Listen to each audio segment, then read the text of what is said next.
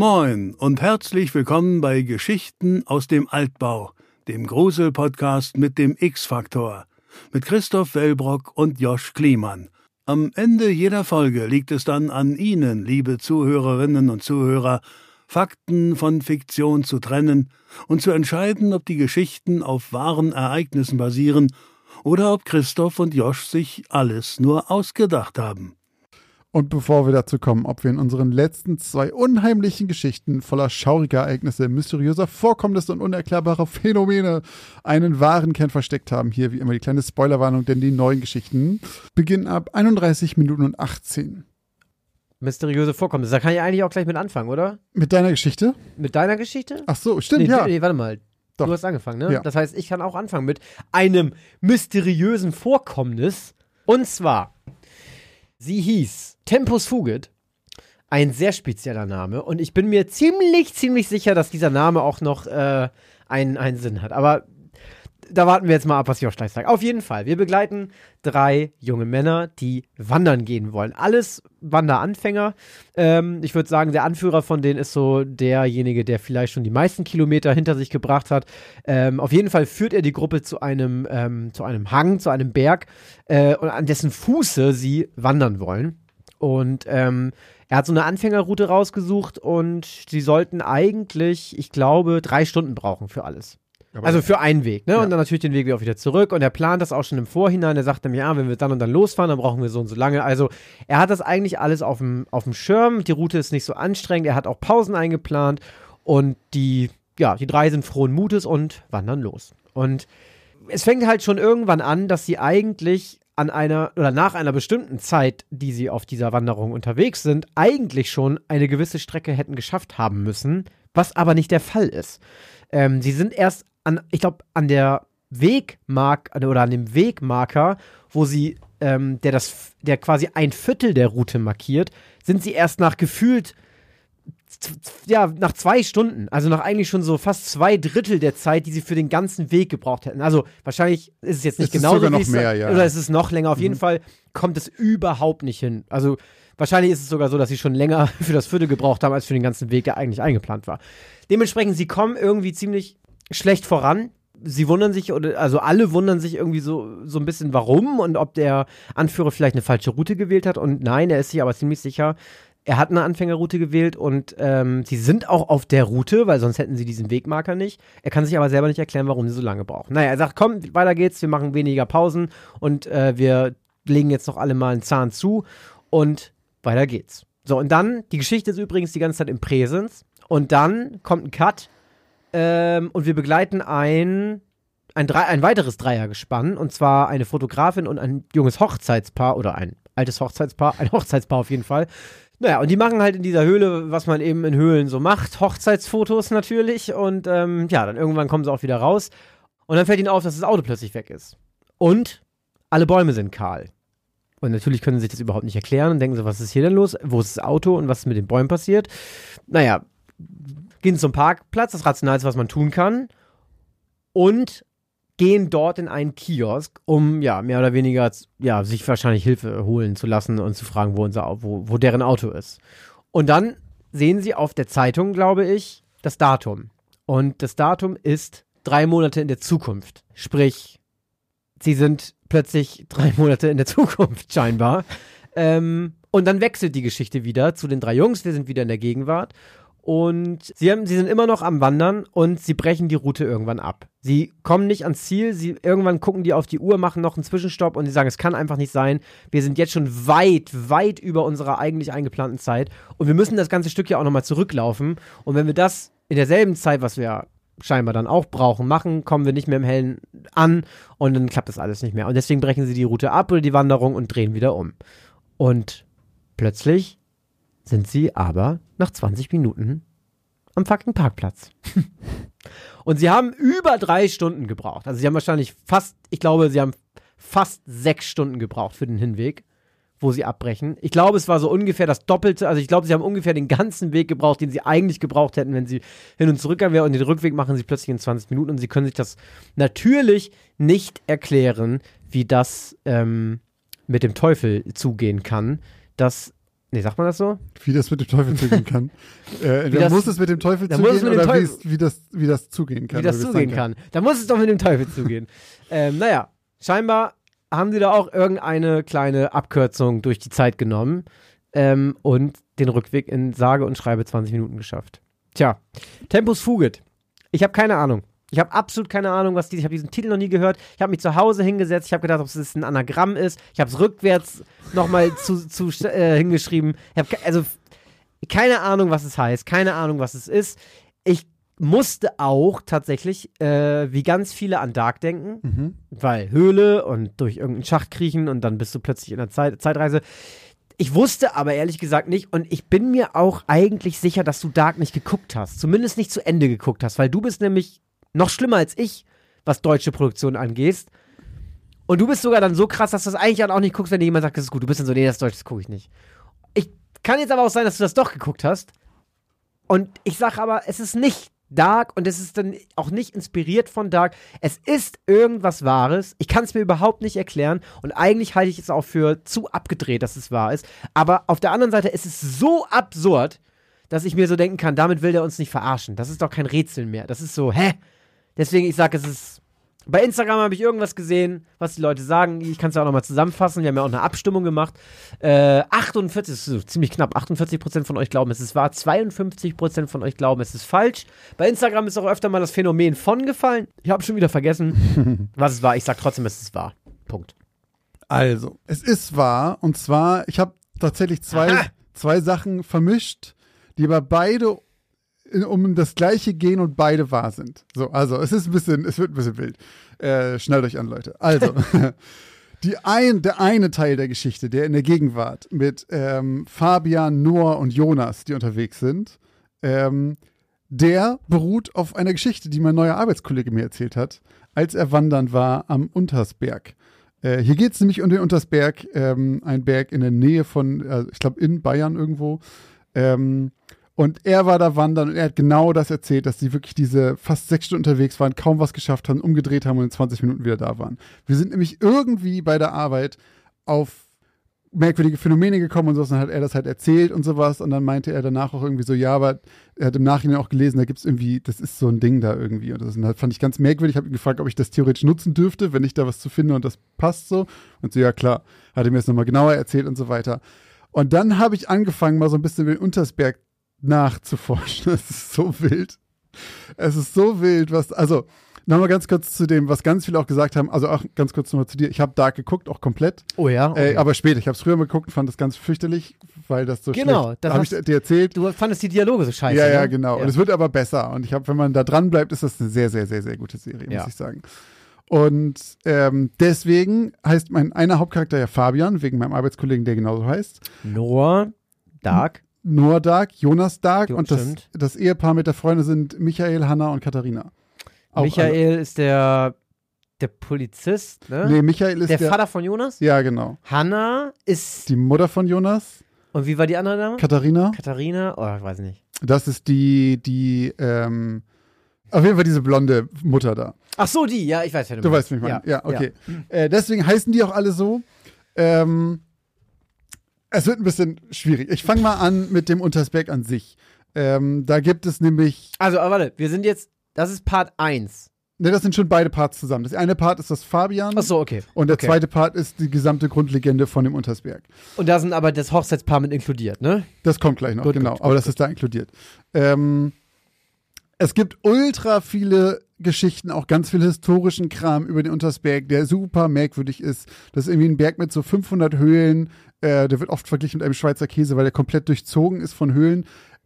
Das ist wohl nicht so ungewöhnlich für so einen Berg, aber im Vergleich zu anderen Bergen sind ganz viele davon begehbar, weil die halt einen Eingang haben, zu dem man hin kann. Und deswegen sind da auch super viele Leute mit den Höhlen unterwegs. Und ähm, man sagt, es gibt dort halt Zeitanomalien. Gerade in diesen Höhlen, aber generell auch um den Berg rum. Es gibt so ein angebliches Zitat vom Dalai Lama, der wohl mal gesagt hat, der Untersberg ist das Herzchakra Europas. Wurde wohl widerlegt. Keine Ahnung, was das bedeuten soll. Aber seit Anfang des vorherigen Jahrhunderts sind dort in der Gegend 40 Menschen verschwunden. Und das gilt als so eine Art Bermuda-Dreieck der Berge, so ein bisschen. Ähm, zuletzt zum Beispiel am 23. September 2021. Was? Ähm, gar So. nicht Gar nicht so lange her. Nee, gar nicht so lange her. Da wurden 35 Höhlen auch abgesucht nach ähm, einem Jungen. Ich meine, sie haben ihn nicht gefunden. Man sagt auch, es geht so eine Strahlung von dem Berg aus und die ist stärker, je näher man da rankommt und so weiter. Hä, und warte mal eben ganz kurz. Man sagt, das kann man doch alles messen. mit der Strahlung? Ja. Ja, ja, aber es ist halt, das ist eben das Problem. Wir kommen hier gleich in so einen ganz, ganz schwierigen Esoterik-Bereich Okay, okay. auch rein. Ähm, und dann gibt es halt so ein paar wirkliche Berichte über diesen Berg. Und da gibt es zum Beispiel Rosalind Brodsky, der behauptet, ähm, der hat 2009 behauptet, er hat 1972 eine Zeitreise gemacht in die Zukunft, wo die Welt von einer Krankheit befallen wurde und ähm, ist da durch einen Tunnel gegangen und war in irgendeiner komischen Welt, wo alle eine andere Sprache gesprochen haben und ist dann durch ein Portal zurückgekommen. So, das ist sein Bericht. Dann gibt es irgendwen, also es gibt viele Berichte von Leuten, die da Aliens getroffen haben in irgendwelchen Höhlen oder unterirdischen Deswegen auch Seen. der Forenbericht. Richtig. Mhm. Äh, auch alles, was in dem Forum kam, auch mit diesem Regenten, was ich gesagt habe. Ah, Äh, ja. angeblich wartet dort, oh, wer war das denn nochmal? Das, muss ich- das habe ich irgendwo aufgeschrieben. Äh, Kaiser Karl der Große ist in den Berg entrückt und wartet dort auf seine Wiederkehr, um das Land von allen Feinden zu befreien. mhm. Ähm, irgendeine Legende von irgendeinem Lazarus, der hat das damals da gefunden. Wie gesagt, es gibt ganz viel mittelalterlichen Scheiß darüber und sowas. Eine der bekanntesten Geschichten ist jedoch vom 15. August 1987, als drei Personen aus München dort spurlos verschwunden sind, und zwar ein Ehepaar mit, äh, mit einer Freundin. Ähm, danach gab es eine riesengroße Suchaktion, aber die konnten einfach nicht gefunden werden. Und ähm, wurde halt super viel spekuliert und so weiter. Und angeblich öffnet sich nämlich immer an Maria Himmelfahrt, und es ist der 15. August, dort ein Zeittor. Äh, und dieses, dieses Paar zusammen mit der Freundin hat sich drei Monate später gemeldet aus Ägypten. Was? Ja. Warte mal, warte, die Verschwundenen, Ja, die am Sind drei die Monate- an Himmelfahrt, also Maria Himmelfahrt in diesem Berg sind und da verschwunden sind, haben sich drei Monate später gemeldet. ja, sind drei Monate später aufgetaucht In Ägypten. in Ägypten. Und dann wurden die auch gefragt, wie sie natürlich nach Ägypten gekommen sind. Und die haben halt wohl erzählt, dass sie in der Höhle eine ganz kurze Rast eingelegt haben. Und dann, als sie rausgekommen sind, war ihr Auto weg. Die Bäume hatten kein Laub mehr. Das so. ist die Story. Das ist die Story. Und dann ist halt die Sache, und dann sagen sie, daraufhin haben sie sich auf den Weg in den Süden gemacht, nach Ägypten. Warum auch immer. okay, aber die sind dann einfach, haben sich in, sind da vom Berg weg, haben sich ein Ticket gekauft und sind, dem genau, sind zurück und die sowas. sind nicht irgendwo in Ägypten in der Pyramide wieder rausgekommen. Nee, aber die sind Okay. nach Ägypten und haben dann wohl angeblich mitbekommen, dass Das nach denen ne? gesucht wurde und sowas. Und dann haben sie sich wohl gemeldet. Alles ein bisschen kurios. Aber der Part mit der Zeitung ist von dir. Der Part ist von mir, genau. Okay. Aber weil ich irgendwie diesen, ich habe das mit dem Ägypten ausgespart, weil ich das ein bisschen weird fand. So, Drei Monate später. das ist ein klassischer Wellbock, ne? In Ägypten klingelt In das Ägypten. Telefon. und dann gibt es noch eine Geschichte und da musst du mir gleich mal sagen, ob dir das irgendwoher bekannt vorkommt. Und das ist ein Typ, der hat mehrere Geschichten über diesen Berg erzählt, weil der auch mehrere Bücher darüber geschrieben hat. Und der hat einmal erzählt, das ist noch nicht die, die du erkennen musst, dass er mit seiner Tochter irgendwie unterwegs war. Äh, die haben vorher auch irgendwie ihre Armbanduhren verglichen und so weiter. Und dann ist sie irgendwie stehen geblieben, hat eine Blume gepflückt und für ihn war sie plötzlich für zwei Minuten verschwunden. Und dann taucht sie wieder auf. Und dann meinte sie so, hä, ich hab, hab doch nur die Blume aufgehoben. Und dann haben sie Uhren verglichen, dann war sie angeblich zwei Minuten in der Vergangenheit. So, weil ihre Also Uhr dann ihre falsch ging. Uhr, seine Uhr war zwei Minuten Weiter. weiter. Genau, weil sie irgendwie stehen geblieben ist und sich zu bücken, da irgendwie anscheinend hat das was damit zu tun.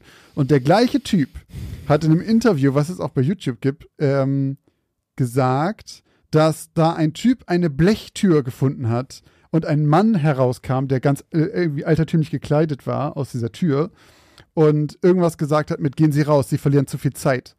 Und er war keine Minute da drin und ist dann wieder rausgegangen und es sind fünf Stunden vergangen. Diese Tür, woran erinnert dich das? An Dark, Ja, wo der durch den Schacht geht, meinst Genau, du? und da ist ja auch diese Tür. Da gibt es ja auch diese große Metalltür im Berg. So. Ja, groß ist die nicht. da ist aber so eine ja, Metalltür drin, wo ja. sie durchgehen. Ja. Und ich habe das gesehen und dachte so, ja gut. Der Typ hat sich halt, der hat auch Dark geguckt. So. Oder Drei das denn? Monate vor Release von Dark kam sein Video raus. Aha. Und das heißt, sie haben sich auf jeden Fall auf seinen Kram beruht, aber, Naja, aber drei Monate vor Release, das kann ja schon gar nicht sein. Da ist das schon Ist zu knapp. Ja. aber es kann natürlich, also ich habe es nicht, nicht weiter recherchiert, es kann natürlich gut sein, dass es erstmal irgendwo niedergeschrieben hat und daher haben Ja. sie es. Aber es scheint so, als ob sich sehr große Teile von Dark nicht nur auf diesem Untersberg beziehen, so, weil das gesamte, also auch als diese drei verloren gegangen sind, ähm, dieses Ehepaar, das war 1987. 1988 spielt Dark. Das spielt zu der gleichen Zeit. Es spielt 1900. Achso, wenn, wenn die in die Vergangenheit reisen, ist es 88? Ja, ja, genau. Das Ja, ist ne? dieser eine. Das ist aber auch der Punkt, wo das, das Tor ja aufgemacht wird, glaube ich. Ist ja 88. Ich meine, es war dann. Okay. Ähm, auf jeden Fall ist Dark offensichtlich extrem doll beeinflusst von erstmal diesem Untersberg. Ja, ja. Aber vor allen Dingen auch von diesen Geschichten, die der Typ geschrieben hat. Der hat irgendwie mit, äh, anscheinend elf oder zwölf Bücher mittlerweile geschrieben über irgendwelche Zeitreisesteine und so weiter. Und die beruhen angeblich alle auf seinen Erlebnissen und so weiter. Ähm, Wie heißt der? Der heißt Stan Wolf. Ich Ist glaube, es es ist sein Autorname. Deutscher? Ja. Ähm, ja, und Theorien dazu, woran das liegt, sind natürlich mannigfaltig. Äh, man sagt einerseits, es ist die Gravitation, die soll da ungewöhnlich stark sein und deswegen verlangsamt sich die Zeit da drin. Äh, und die Schwerkraft soll im Berg anders funktionieren als anderswo. Die zweite Theorie ist Dimensionstore, dass der Berg einfach ein Tor ist in andere Dimensionen und du da deswegen in verschiedene Zeiten reisen kannst. Steht der denn irgendwo speziell? Also gibt es da irgendwelche Nee. absurden Esoterikkarten, wo man so gesagt hat, ah, hier der Berg, das ist genau da, wenn man die Welt einmal dreht, dann ist auf der anderen Seite so genau derselbe Berg oder sowas. Lustigerweise, angeblich habe ich mehrfach gelesen, der soll genau so aussehen wie der Uluru, der Ayers Rock in, in Australien. So, und habe ich angeguckt, das stimmt halt einfach nicht. Ich glaube, der hat eine ähnliche Höhe und eine ähnliche Größe, aber die haben eine ziemlich Wie hoch ist unterschiedliche der denn, Form. der Berg? Weiß ich nicht mehr, aber halt so Schon groß wie der Rock. Tausender. Hab ich, hätte ich nachgucken müssen, weiß ich nicht. Kann ich jetzt ganz kurz nachgucken. Naja, eine weitere Theorie ist äh, außerirdische Einflüsse natürlich, Aber dass der Berg von Wesen bewohnt wird, die für Menschen unsichtbar sind und sich denen nur zeigen, wenn sie das möchten. Aber also hat die Wissenschaft irgendwas mal dazu gesagt und ist da mal hingegangen und hat gesagt, naja, wir gucken mal, was sind denn hier für Strahlen, wir messen hier irgendwas oder ist das wirklich einfach für die überhaupt kein Thema und es ist nur in so einer gewissen Bubble ein Thema? Ist also jetzt habe ich sofort Bock dahin zu fahren. Ja, ich auch. Ich glaube, es ist so ein Bubble-Ding. Also wir können da gerne mal. Wie weit ist das denn weg? Ist das Ähm, in München hast, in, in, in Bayern hast du gesagt, Ja, ne? das ist in Bayern. Ich guck mal eben hier. Salzburg. Das ist ja sogar dicht dran. 1972 Meter hoch. 2000 Meter. Ja, ziemlich genau. Untersberg, Untersberg, genau. Es gibt wohl auch einen Unterberg, aber das ist der Untersberg. Aussichtspunkt. Neun, ja, 900 Kilometer. Können wir mit dem Zug auf entspannt hinfahren. Naja, und die letzte Theorie ist spirituelle Kräfte. Der Berg hat besondere energetische und spirituelle Kräfte und die natürlichen Energien der Erde sind da besonders stark. Warum auch immer. Witzig. Das ist, ach guck mal, aber das ist ja genau in der Nähe, wo ich erst kürzlich war. Ich war Echt? ja, ja, ich war ja kürzlich äh, in Bayern und ich habe mich schon gefragt, was so kribbelt bei mir immer. Das war- Christoph, deswegen kam mir es auch so lange vor, als du weg warst. Weil du da in der okay, Zeit also jetzt aber mal, warst. also jetzt mal ohne Witz. Mhm. Ja, lass doch doch hin. Ich glaube, wir rufen hier mal ein, ein inoffizielles äh, Community-Treffen am Untersberg auf. Wer sich traut. Und wir machen auch so einen Uhrenvergleich. Nehmt euch Zeit mit für den Ausflug. Junge, direkt daneben ist das Drachenloch. Kein Witz, kein Witz. Drachenloch. Das Drachenloch. Geil. Okay, das klingt. Das ist ja eine mega geile, geile Story. Also es gibt noch viel, viel, viel mehr Geschichten, gerade so mittelalterliche, die sind halt alle ein bisschen wild. Angeblich ist eine komplette Armee da drin verschwunden. Aber ganz kurz, woher Ja. der Name? Tempus fugit, äh, das ist Latein für die Zeit vergeht. Ähm, du Shitsohr. Und bisschen angelehnt auch an Dark, weil da auf der Tür hier drauf steht, oder das Motto immer ist Sic mundus creatus est. Was heißt, äh, so wurde die Welt erschaffen. Und weil das da Latein war und alles so große Dark-Parallelen sind. Tempus fugit. Tempus fugit, Zitat von dem römischen Poeten Vergil. Äh, wer kennt's nicht? Ach, deswegen auch Fikuvi. Achso, ja. Das war, deswegen hat, er das geschrieben. Ah. Ja, ja. Genau, da kommt der Name her. Ähm, es ist alles, ich, die Auflösung ist sehr, sehr wild. Vielleicht, ich hoffe, sie ist nicht zu unbefriedigend für alle da draußen, weil sie einfach so, man kann mit, Was? auf, Das ist doch nicht unbefriedigend. Das Ja, man- ist ja wohl mega geil. man kann halt auf nichts mit dem Finger zeigen und sagen, aha, jetzt weiß ich genau, sondern man ist halt jetzt, glaube ich, ich habe das Gefühl, weißt du, bei der Geschichte denkt man so, am Ende bin, weiß ich, was los ist. Am Ende bist du noch verwirrter als am Anfang. Und jetzt hast du die Auflösung, bist theoretisch noch verwirrter als nach der Geschichte. ja, aber jetzt geht's ja erst los. Jetzt geht ja das große Googeln los. Jetzt stimmt. machst du, du hast ja hier jetzt einen Kaninchenbau aufgemacht. Das stimmt. Das ist ja das Schöne. Leute, falls jemand von euch schon mal beim Untersberg war, Oh ja. dann schreibt uns mal unter unseren neuen Folgenpost hier die, äh, eure Erfahrung davon. Wie lange habt ihr Oder für die eine Strecke E-Mail. gebraucht? Ja, oder eine E-Mail auch gerne. Ähm, und habt ihr sowas auch schon mal gehabt dort in der Gegend oder ist das für euch alles Schmu? Das ist ja mega geil. Ich habe richtig, ey, wirklich, ich habe jetzt richtig Bock dahin zu fahren. Das finde ich richtig abgefahren, sowas. Ja, Vor nochmal allem, vielen ich will Dank. nicht unbedingt in so eine Höhle rein, wo ich mich verlaufe und verschwinde und in Ägypten wieder rauskomme, aber Es ist auch ein Riesenunterschied, finde ich, ob man in einen Höhleneingang reingeht und da rumsteht oder ob man in eine Höhle geht und immer weiter tiefer rein. oh nee, eh nee, da, da kennen wir ja auch noch eine andere Geschichte Richtig. zu. Ne? Äh, nochmal vielen Dank an Fabian, falls du das hier hörst, ähm, für die Idee und äh, für deine Wandergeschichte. Ähm, er hat es wirklich, meinte auch so, er kann sich jetzt auch nicht erklären, die waren halt einfach ewig unterwegs, haben irgendwann gesagt, ey, das, es macht einfach keinen Sinn, wir haben kaum Weg der, äh, Weg der Strecke geschafft, lass umdrehen, wird jetzt schon viel zu spät. Dann waren sie Rumpel die Pumpel, waren sie wieder zurück. Und die haben es nicht mit Karte und Kompass und Pipapo. So, ich würde jetzt mal behaupten, Fabian, ohne dir zu nahe treten zu wollen, vielleicht hast du dich ja einfach verlaufen. Aber so, da, dadurch bin ich darauf gekommen, auf die ganze Mhm, Sache und äh, fand das irgendwie cool. Crazy. Ja, das war's mit meiner Geschichte Tempus Fugit. Verschwenden wir nicht noch mehr Zeit und kommen wir zu Christus Josh mit seinen Geschichte. krampfhaften Überleitungen immer, Leute. Komm, so kraftvoll war es nicht. Ich fand, das war, hat sich sehr gut angeboten. Bringt Zeit mit, hast du vorhin auch noch gesagt. Ja, das stelle ich wieder raus. Nein, nein. In Christophs Geschichte Hexenjagd ging es um genau das. Äh, wir fangen an mit Barbara, der alten Schinderin und ihrem Sohn Jakob, die ein sehr ärmliches Leben haben. Als Schinderin ist sie auch nicht besonders anerkannt in der Gegend, denn das sind so schon die untersten der unteren, ähm, nur direkt über den Bettlern noch. Und ähm, sie fristen so ihr Dasein und dann begeht sie aber einen sehr folgenschweren Fehler. Und zwar sieht sie, dass ist das ein Klingelbeutel gewesen? Ein, äh, ein Opferstock. Wo ist der Unterschied ähm, zwischen Opferstock und Klingelbeutel ist ja, also ein Opferstock steht draußen vor der Kirche und es ist wie so eine Art Tresor, wo du was reinschmeißen kannst. Ah, die kenne ich Genau. sogar. Okay, Ja. stimmt. Klingelbeutel ist das, was rumgeht, ne? Genau, ja. Ja. Auf jeden Fall findet sie den Opferstock und sieht, dass der nicht abgeschlossen ist und denkt sich, haha, heute mache ich groß Reibach und ähm, greift da rein, um Geld zu klauen. Und dann wird sie aber erwischt von, ich glaube, einem Geistlichen, der sofort um Hilfe schreit und sie ist auch stock und starr vor, vor Angst und vor Überraschung und wird deswegen Stantepede da festgenommen. Ähm, ihr Sohn zum Glück nicht, aber sie, äh, er läuft, glaube ich, weg auch, damit er nicht mit ihr zusammen verhaftet wird und sie wird direkt eingeknastet und gibt ihrem Sohn noch zu verstehen, dass er abhauen soll, sonst ist er auch dran. Ähm, denn sie gilt fortan als Hexe, denn nur, die Begründung fand ich irgendwie weird, denn du bist automatisch eine Hexe, weil nur Hexen würden so etwas tun. So hatte ich irgendwie das Gefühl, war das so von wegen, ja, du greifst da rein, also vergehst du dich an quasi dem Geld für die Armen und Gott, dann musst du eine Hexe sein. Daraufhin wird sie direkt erstmal ähm, richtig krass gequält, ich glaube zusammengeschlagen und so weiter und dann auf einer Streckbank gefoltert, bis sie äh, gesteht, dass sie eine Hexe ist und ihr Sohn ein Zauberer und so weiter, weil man dann wahrscheinlich einfach alles gestehen würde. Ähm, und ich glaube, sie sagt auch, sie haben schon öfter diese Teile ausgeraubt und so. Mhm. Und daraufhin wird sie am nächsten Tag hingerichtet und ihr Sohn schaut auch dabei zu und weint und wird dann von einem anderen Kind gefragt, warum er denn weint. Und ähm, er sagt, das war meine Mutter. Und daraufhin sagt das andere Kind, dann musst du der Magier sein. Mhm. Weil anscheinend schon davon gehört, äh, erzählt wurde, dass ihr Sohn ja auch dann Magier ist. Und dann, und ich verstehe nicht warum, warum er das tut, da müssen wir nachher nochmal drüber reden, dann sagt er, ja, ich bin's, der, der Schinderjackel und gibt ihm irgendwie noch Geld, was ich auch nicht verstehe, aber können wir auch gleich noch drüber reden, und verschwindet. Und dann wird der andere Junge gefasst und verpetzt dann den guten Schinderjackel. So, und daraufhin, ich glaube, dann vergehen irgendwie 15 Jahre, auf jeden Fall werden dann, ähm, ja, da musst du mir gleich mal ganz kurz helfen. Ich glaube, dann werden halt nach und nach die ganzen Bettler hingerichtet oder getötet, die im Verdacht stehen, mit ihm unter einer Decke zu stecken, zu stecken. Weil er das, glaube ich, gesagt hat, ne? Irgendwie mit die, wer mir auf meiner Seite ist, dem schütze ich oder irgendwie Genau. sowas.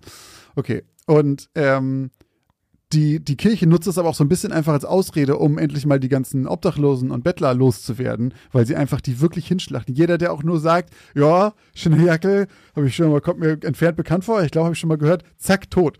Ähm, da, da kennen die keinen, da ist nicht lang, Feder, nicht lang Federlesen, sagt man das? Habe ich noch nie gehört. Da ist nicht Ich, lang- ich, schwör, ich werf's mal so raus. äh, da ist nicht lang Federlesen. Naja, und dann zum Schluss stellt sich der Schinderjackel und äh, wird am selben Tag noch hingerichtet. Und eine Sache verstehe ich auch noch nicht, denn wir springen zwischendurch immer mal in die Zukunft, wo man den, wo man, also ganz am Anfang sieht man einen älteren Typen auf dem Pferd, der irgendwie runterguckt zu der Stadt und da sind überall so kleine Leuchtpunkte von irgendwelchen Leuten, die was suchen. Und ich dachte jetzt im Nachhinein, okay, die suchen den Schinderjackel. Weil, ne, weil Kopfgeld, glaube ich, auf den ausge, äh, ausgesetzt wurde. Ja. Und ich dachte dann, der Typ oben müsste ja Schinderjackel sein, weil der schnalzt so mit der Zunge. Ah, Und es ist er aber nicht, ne? nee. Das ist der Kavalier. Und da, Leute, haben wir Christoph altes Wort. Richtig, Richtig? ja, richtig. Sehr gut. Aber dass du das auch noch rausgekramt hast jetzt hier in der Ausstellung. Natürlich. Da bin ich aber Hut ab, mein Lieber. Dankeschön. Ein Kavalier ist ein Reiter, glaube ich, einfach. Ja. Ähm, daher kommt das Wort Kavallerie übrigens. Hier, ein bisschen Wissen aus dem Altbau. Mal ein bisschen aus dem Und heute auch mal nicht gefährliches Halbwissen. Nee, ich, hab, ich, ich weiß manchmal sogar Kleinigkeiten. Naja, auf jeden Fall ähm, gibt es zwischendurch nochmal so, so, wieder so einen Wechsel in die Sicht von diesem gleichen, von dem ich dachte, es ist der Schinderjackel, der es aber dann nicht ist, sondern der Kavalier. Und der tötet halt Kinder. Mhm. Ja. Und deswegen war ich maximal verwirrt, weil ich irgendwie dachte, das wäre die gleiche Person. Ja, auf jeden Fall ist das die Geschichte. Und auch da wurdet ihr natürlich gefragt, ob ihr glaubt, ob die Geschichte wahr ist oder nicht. Und äh, 82 Prozent von euch sagen, jo, Hexenjagd, schon mal gehört, oft passiert, glaube ich. Und 18 Prozent glauben nur, das ist ausgedacht. Und ich bin da natürlich mal wieder bei der Mehrheit, denn ähm, ich weiß, ich habe nicht, ich wollte auch immer mal so Hexenjagdgeschichten schreiben. Ähm, das ist natürlich ein Thema, da gibt es super, super viel zu erzählen. Ich habe aber nie groß recherchiert, deswegen kenne ich die Geschichte nicht. Aber ich bin mir sehr sicher, dass so abgefuckter Kram gemacht wurde. Plus, das habe ich letztes Mal auch schon gesagt, in der Geschichte war ja wieder so ein bisschen so ein waschechter Wellbrock drin am Ende. mit einer sehr genauen Anzahl von Leuten, irgendwie 194 oder so, die umgebracht wurden, wo ich das Gefühl habe, die stimmt genauso. Ja, so quasi, genau. Aber die Geschichte ist wahr, genau. Und ähm, ich beziehe mich dabei auf die, jetzt sind wir wieder in Salzburg und wieder in Österreich, auf die Salzburger Zauberbubenprozesse. Wirklich. Was für ein Zufall. Hm. Ähm, genau, und es haben auch ein paar ähm, äh, bei Instagram erwähnt, woher ich denn meine Inspiration dafür oder woher die denn kommen könnte. Das habe ich gesehen und ich habe es nur gelesen und dachte so, okay, safe, 100 Pro. Ja, ja, genau. Und ich habe, ja, ihr habt alle recht, ich habe natürlich gerade die dritte Staffel von Der Pass geguckt. Ähm, eine coole Serie, ähm, kann ich wirklich jedem hier empfehlen, ist eine sehr, sehr gute deutsch-österreichische Produktion. Dritte Staffel ist mit die düsterste äh, der drei Staffeln. Naja, jedenfalls äh, geht es in dieser, ähm, oder liest jemand in der dritten Staffel ein, ein, ein Fabelbuch, so ein, so ein, so oder so ein, so ein Mythenbuch über Salzburger Mythen. Und da kommt der Schinderjackel vor. Und der Schinderjackel ist auch Thema in, dann in der, ähm, in der Serie, weil jemand sich dann so ein bisschen versucht, als der Schinderjackel auszugeben. Auf jeden Fall gab es den Schinderjackel, Jakob Koller und auch seine Mutter Barbara Koller. Und lustigerweise, die Namen in meiner Geschichte sind halt die echten Namen, die habe ich gelassen, aber nur, weil ich rein zufällig die Mutter Barbara genannt habe. Vorher schon. Vorher quasi. schon. Die, ich, ich, also ich ha- habe nicht drauf geachtet, wie sie hieß und dann habe ich sie einfach Barbara genannt, weil ich dachte, es passt irgendwie zu so einer österreichischen Schinderin. Und zu einer Hexe. Denn wie heißt die Mutter von Bibi Blocksberg? Barbara Blocksberg. Barbara Blocksberg. So nämlich. Da, da schließt sich der Kreis, So. ne? Genau, und dann habe ich gesagt, Mensch, die heißt jetzt ja schon Barbara. Ja gut, komm, dann nenne ich sie jetzt einfach alle so, wie sie heißen. Und ähm, ja, die Zauberbubenprozesse, ähm, Das klingt so lust- lustig irgendwie. Ja, witzig, Also ne? wenn man überlegt, dass da wahrscheinlich irgendwie, keine also wie, knapp Also gar nicht- 200. genau, aber so gar nicht klassisch Hexenverfolgung von Frauen, Ja. sondern mal was völlig anderes. Stimmt. Aber das fand ich auch komisch, dass man wirklich damals schon gesagt hat, so anscheinend Magier, Mhm. so düstere Magier, das klingt so modern irgendwie. Ja, ähm, genau, eine Hexenverfolgungswelle der frühen Neuzeit in Salzburg, äh, dessen Grausamkeit ungewöhnlich war für die Zeit, denn man hat äh, zwischen 1675 und 1690, also genau in dieser 15 Jahre Zeitspanne aus meiner Geschichte, über 150 Personen, beziehungsweise 232 Menschen, wie in meiner Geschichte, das war diese genaue Zahl, sind zwei verschiedene Quellen, getötet. Und überwiegend waren es äh, Jugendliche und aber auch junge Kinder. Ich glaube, der jüngste war nicht älter als drei Jahre alt, die man da äh, hingerichtet hat und ähm, auch gefoltert hat. Und weil viele Angst hatten vor dem Scheiterhaufen und auch vor der Folter, haben eben auch ein paar mit dann eben sage ich mal, den, den Schinderjackel verraten und ähm, der Kirche gesagt, also eigentlich hauptsächlich dem Erzbischof gesagt, wo er sich denn äh, aufhalten könne. Denn man hat ihn einfach nicht gefunden. Der Schinderjackel ist bis heute, oder Zaubererjackel, ist bis heute ein, ja, ein Mythos und ein Mysterium in Österreich und im Raum Salzburg. Ähm, und äh, gilt immer noch als ein ja Schwarzmagier, der sich, der im Wald lebt oder gelebt hat, sich in äh, Mäuse und Wölfe verwandeln konnte, mit Vögeln reden konnte und auch Vögel in die Städte geschickt hat, um zu spionieren und um, Saruman. um den herum sich eben ganz, ganz, ganz viele Bettelkinder geschart haben, um ihn zu schützen und um ja, so ein bisschen Teil von ihm zu werden, seiner, seiner Macht zu werden Ja, okay. sozusagen. Und das haben, das hat die Kirche halt geglaubt. Die, deswegen wurden unter anderem eben auch diese ganzen Kinder hingerichtet, weil man gesagt hat, ihr steht im Bunde mit dem Zauberer Jackel, mit dem Teufel, mehr oder weniger. Und auch, weil man eben versucht hat, damit gleich unter diesem Deckmantel der Zauberer bzw. Hexenverfolgung eben gleich das Problem der Bettler in den Griff zu kriegen und da mal eben einmal mit dem Besen da durch die Straßen zu kehren und zu sagen, jetzt säubern wir hier mal. Ähm, und wir wissen ja auch alle, wie grausam die Kirche war und ist. Sein kann. Ja. Ja, also mal wieder zwei wahre Geschichten und beide aus dem Salzburger Land. Hm. Der Untersberg und der Schinderjackel. Wer weiß, vielleicht hat der Schinderjackel sich auch im Untersberg versteckt. Das kann er 15 Jahre lang, du. Wer weiß. Wieder einmal haben Josch und Christoph die Grenze zwischen Realität und Illusion überschritten. Wie ging es Ihnen beim Hören der letzten zwei Geschichten aus dem Altbau? Konnten Sie Wahrheit von Fiktion unterscheiden? Was glaubt ihr, gebt ihr eigentlich so für Essen im Monat aus? Oder für Klamotten? Oder um nebenan in dem kleinen süßen Café einen Cappuccino zu trinken? Was auch immer ihr gerade vermutet, vielleicht liegt ihr mit diesen Vermutungen ganz schön daneben. Wenn ihr das mal überprüfen wollt, dann kann euch die App Finanzguru dabei helfen, denn dort könnt ihr Budgets einstellen für verschiedene Sachen, die ihr braucht, zum Beispiel fürs Einkaufen, für Essen oder was auch immer ihr sonst äh, budgetieren wollt und dann mal so einen kleinen Self-Check machen, ob ihr denn wirklich da liegt, wo ihr glaubt, dass ihr liegt oder doch merkt, oh, ich gebe vielleicht ganz schön viel Geld für Cappuccini aus. Und in diesem Fall kann euch Finanzguru sehr dabei helfen, einen Überblick über eure Finanzen zu bekommen und diesen Überblick auch zu behalten. Das Beste daran ist, das Ganze ist vollkommen kostenlos. Ihr habt aber die Möglichkeit für 2,99 Euro im Monat Finanzguru Plus zu holen und ein paar Extrafunktionen freizuschalten. Um dieses Geld aber auch noch zu sparen, um zumindest zu gucken vorher, braucht ihr das überhaupt wirklich? Ist das eine von diesen Ausgaben, die euch hilft? Dafür könnt ihr Finanzguru Plus drei Monate komplett kostenlos testen. Dafür müsst ihr einfach nur den Code Altbau benutzen. Der ist 30 Tage lang gültig und damit bekommt ihr drei Monate Finanzguru Plus vollkommen kostenlos. Ganz wichtig jedoch, das gilt nur für Neukunden. Das heißt, wenn ihr schon Kunde da seid, dann seid ihr wahrscheinlich eh glücklich damit und braucht ihn gar nicht. Die Anleitung, wie das funktioniert, könnt ihr ganz einfach hier finden bei uns in den Shownotes. Das haben wir euch wie immer hier verlinkt. Also probiert es jetzt gerne aus und guckt mal, wo ihr bei euren Budgets in Wirklichkeit liegt und ob da nicht für irgendwas viel zu viel Geld flöten geht. So, Gut. wir haben ganz schön lange gefaselt, ganz schön lange aufgelöst. Ja, und nach dem Auflösen wird aufgeschlossen. Und zwar mit Christophs Geschichte von Fange heute. ich heute an? Ja, Oha. ja. Dann beginne ich mal mit meiner Geschichte aus Folge 87, Leute. Und zwar heißt sie Unangenehme Stille. Es war spät und Lorelei müde und erschöpft. Die 23-Jährige kam gerade von einer anstrengenden Schicht aus dem Schnellrestaurant, in dem sie nebenbei arbeitete, doch an ihr Bett war leider noch nicht zu denken. Es herrschte Prüfungsphase und morgen standen zwei Klausuren auf dem Plan, für die die Wirtschaftsstudentin noch so einiges zu büffeln hatte. Lorelei war im ersten Semester. Vor einem knappen halben Jahr war sie aus ihrem verschlafenen 5000 Seelen Heimatort auf den Campus der Uni gezogen und teilte sich mit einem Mädchen ihren Alters ein Zimmer im Studentenwohnheim.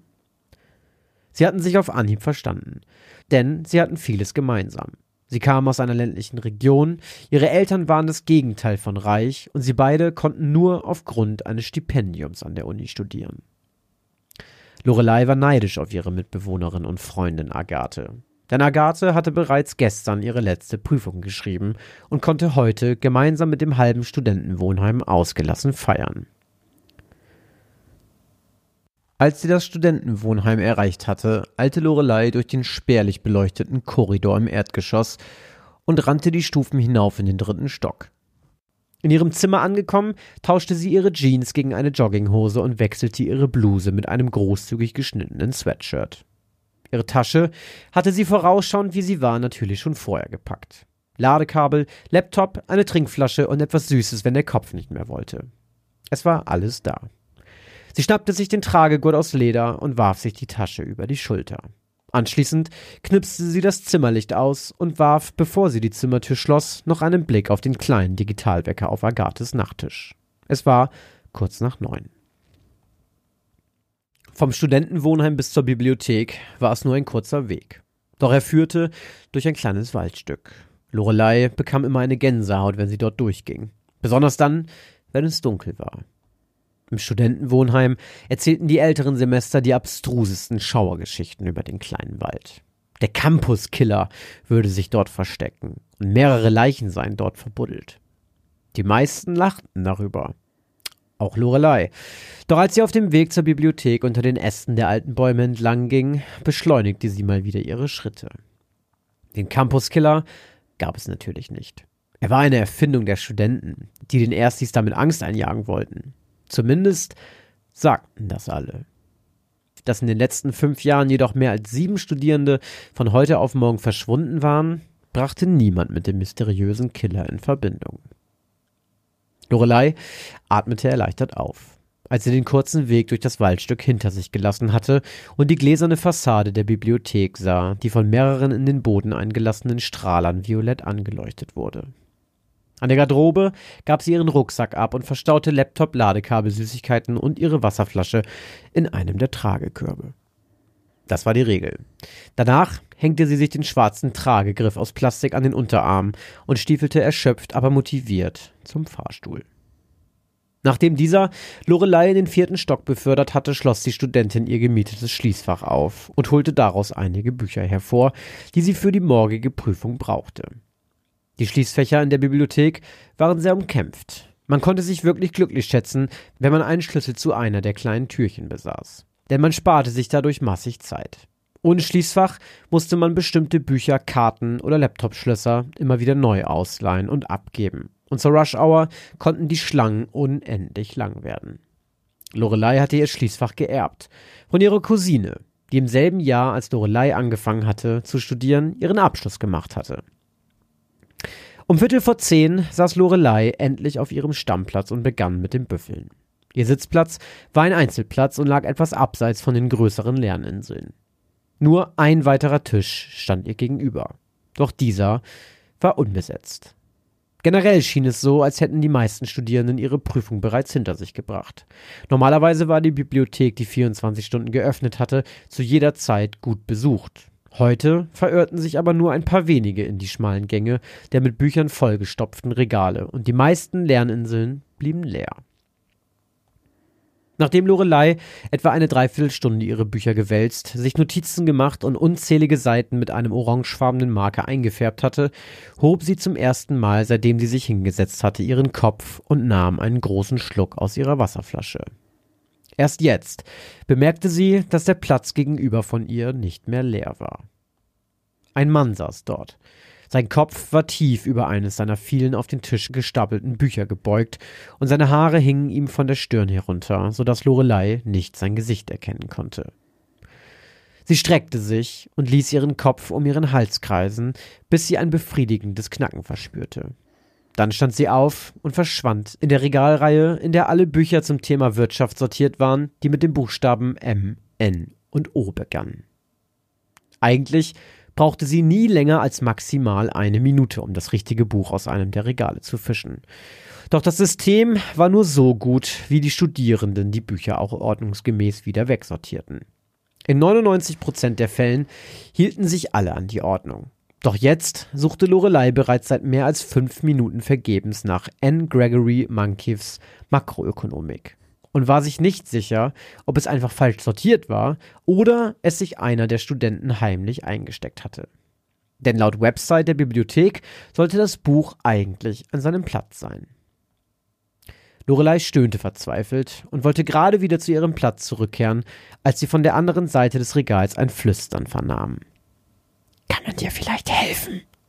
flüsterte jemand.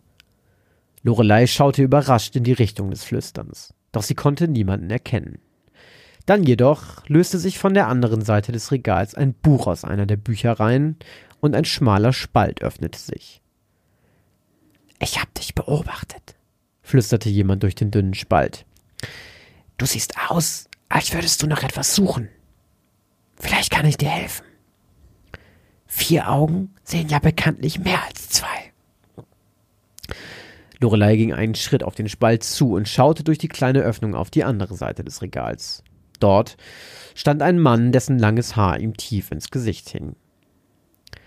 Ich glaube, das hat keinen Sinn, antwortete Lorelei flüsternd. Ich schätze, jemand hat das Buch nicht wieder zurückgelegt.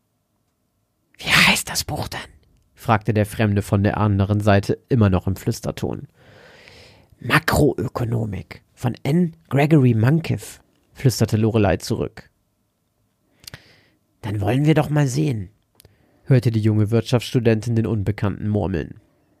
Kurze Zeit passierte nichts.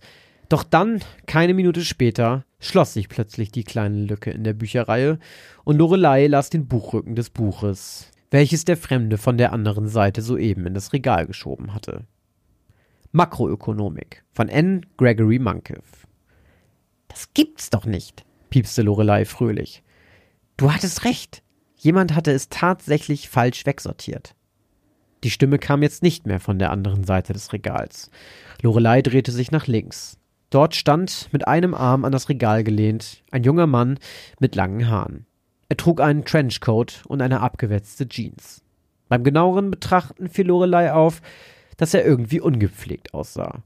Sein Haar glänzte fettig im grellen Licht der Bibliothek, und durch sein schiefes Grinsen konnte Lorelei erkennen, dass die Zähne des Unbekannten auch nicht mehr die besten waren. Vielen Dank, flüsterte sie distanziert und umklammerte mit beiden Händen das Buch. Obwohl der Fremde ihr gerade geholfen hatte, wünschte sich Lorelei plötzlich, dass es nie dazu gekommen wäre. Irgendwie hatte sie das Gefühl, dass der Mann kein Student war. Er wirkte plötzlich deutlich älter als die meisten Studenten, die Lorelei kannte, und er sah irgendwie auch nicht aus wie jemand, der hier studierte. Hast wohl viel zu tun, hm? sagte der Mann jetzt in normaler Lautstärke. Ja, antwortete Lorelei knapp und merkte, dass es keinen Sinn machte, weiter zu flüstern. Und du? Musst du auch für die Prüfung lernen? Jupp, antwortete der Fremde und grinste noch breiter. Was studierst du denn? Jura. Ah, Jura, sagte Lorelei und heuchelte Interesse. Mein Freund studiert Jura. In welchem Semester bist du denn? Vielleicht kennt ihr euch. Lorelei war weder in festen Händen, noch kannte sie irgendwen, der Jura studierte. Doch sie versuchte so viel wie es ging aus ihrem Gegenüber herauszubekommen. Wie heißt denn dein Freund? sagte der Langhaarige, ohne auf ihre Frage zu antworten. Bruno, log Lorelei. Er studiert im dritten Semester. Ah, dann kenne ich ihn leider nicht. Ich bin bereits im fünften. Ah, schade, sagte Lorelei. Aber vielleicht habt ihr ja denselben Prof. Wie heißt er noch gleich? Sie schaute zu dem Langhaarigen, der sie plötzlich etwas verwirrt anstarrte. So, als wüsste er nicht, wen sie meinte. Denselben Professor? wiederholte er. Ja, das kann natürlich sein. Professor Wright gibt die Vorlesung. Welcher Professor Wright? sagte Lorelei grinsend. Sie hatte einen Plan, und dafür brauchte sie den Vornamen des Professors. Professor Siegfried Wright, antwortete der Unbekannte. Ah, nein, von dem hat Bruno noch nie erzählt. Naja, also, ich mach dann mal weiter. Danke für das Buch. Gern geschehen, sagte der Unbekannte. Irgendwas an dem Typen missfiel Lorelei. Sie konnte nicht genau sagen, was, aber ihre Menschenkenntnis flüsterte ihr, dass sie Abstand von dem Kerl halten sollte. Auf ihrem Laptop öffnete sie die Website der Universität und klickte auf den Reiter Personal und Lehrende. Sie navigierte zu der Seite, auf der sämtliche Professoren aufgelistet waren und tippte Siegfried Wright in die Suchleiste. Überrascht hob sie die Brauen, als sie sah, dass es einen Treffer im System gab. Professor Dr. Siegfried Wright. Sie hätte schwören können, dass der Kerl sich den Namen ausgedacht hatte. Doch scheinbar hatte sie ihm Unrecht getan. Ein aufsteigendes Gefühl von Reue keimte plötzlich in ihr auf, doch er starb just in dem Moment, als sie auf das Profil des Mannes geklickt hatte. Professor Wright lehrte schon seit Jahren nicht mehr an der Uni. Dann bemerkte Lorelei, dass auf der Website alle Lehrenden abgebildet waren, auch die, die bereits emeritiert waren. Der Typ hatte sie eiskalt angelogen. Aber was zur Hölle wollte er von ihr? Unauffällig linste sie über den Rand ihres Laptops zu dem Langhaarigen herüber, der wieder auf dem Platz gegenüber von ihr saß, und sie erschrak. Er hatte den Kopf nicht in seinen Büchern versenkt, sondern starrte grinsend zu ihr herüber. Als ihre Blicke sich für einen Moment trafen, zwinkerte er plötzlich mit dem rechten Auge und formte die Lippen zu einem Kussmund. Das war das Zeichen zu gehen. Doch Lorelei ließ sich nichts anmerken. Ein paar Minuten tat sie so, als würde sie weiterarbeiten. Nach und nach packte sie ihre Sachen zusammen und verließ dann mit dem Korb unterm Arm ihren Sitzplatz in Richtung Fahrstuhl. Auf dem Weg warf sie in alles, was sich spiegelte, einen Blick, um zu prüfen, ob der Langhaarige ihr auf den Fersen war. Doch es schien so, als würde er ihr nicht folgen. Als sie den Fahrstuhl erreicht hatte und auf dem Weg ins Erdgeschoss war, versuchte sie sich zu beruhigen. Sie wusste nicht wieso, aber sie musste schon eine ganze Weile an den Campuskiller denken. Sie kam sich völlig lächerlich dabei vor. Doch dieser ungepflegte Fremde hatte es mit seiner komischen Art geschafft, ihr eine Höllenangst einzujagen. Im Erdgeschoss angekommen, ging Lorelei schnellen Schrittes zur Garderobe. Auf dem Weg dahin drehte sie sich noch zweimal um, doch niemand folgte ihr. Erst als sie ihren Korb geleert und ihre Sachen wieder in ihrem Rucksack verstaut hatte, sah sie den Langhaarigen plötzlich aus dem Treppenhaus auf sie zukommen. Ihre Blicke trafen sich erneut, und dieses Mal leckte er sich pervers mit der Zunge von links nach rechts über die Oberlippe. Lorelei blickte nach draußen. Keine Menschenseele trieb sich auf dem Campusgelände herum, und langsam machte sich in der 23-jährigen Panik breit. Doch dann fiel ihr plötzlich der Sicherheitsdienst ein und sie schöpfte Hoffnung. Der Sicherheitsmann war ein netter Kerl in den 50ern. Die meisten Studenten kannten und mochten ihn. Mit seinen zahlreichen Tätowierungen und seiner Körpermasse sah er gefährlich aus, doch Lorelei wusste, dass er genau das Gegenteil war. Entschuldigen Sie, Sir, piepste sie und rückte dicht an den Muskelberg heran. Wie kann ich Ihnen helfen? brummte der Mann höflich. Sehen Sie den Mann dort vorne mit dem langen Haar? Ich glaube, dass er mich verfolgt. Und ich glaube, dass er kein Student ist. Ich weiß, dass das schwere Anschuldigungen sind, Sir. Aber ich habe einfach ein ungutes Gefühl. Es würde schon reichen, wenn Sie ihn einfach kurz nach seinem Studienausweis fragen.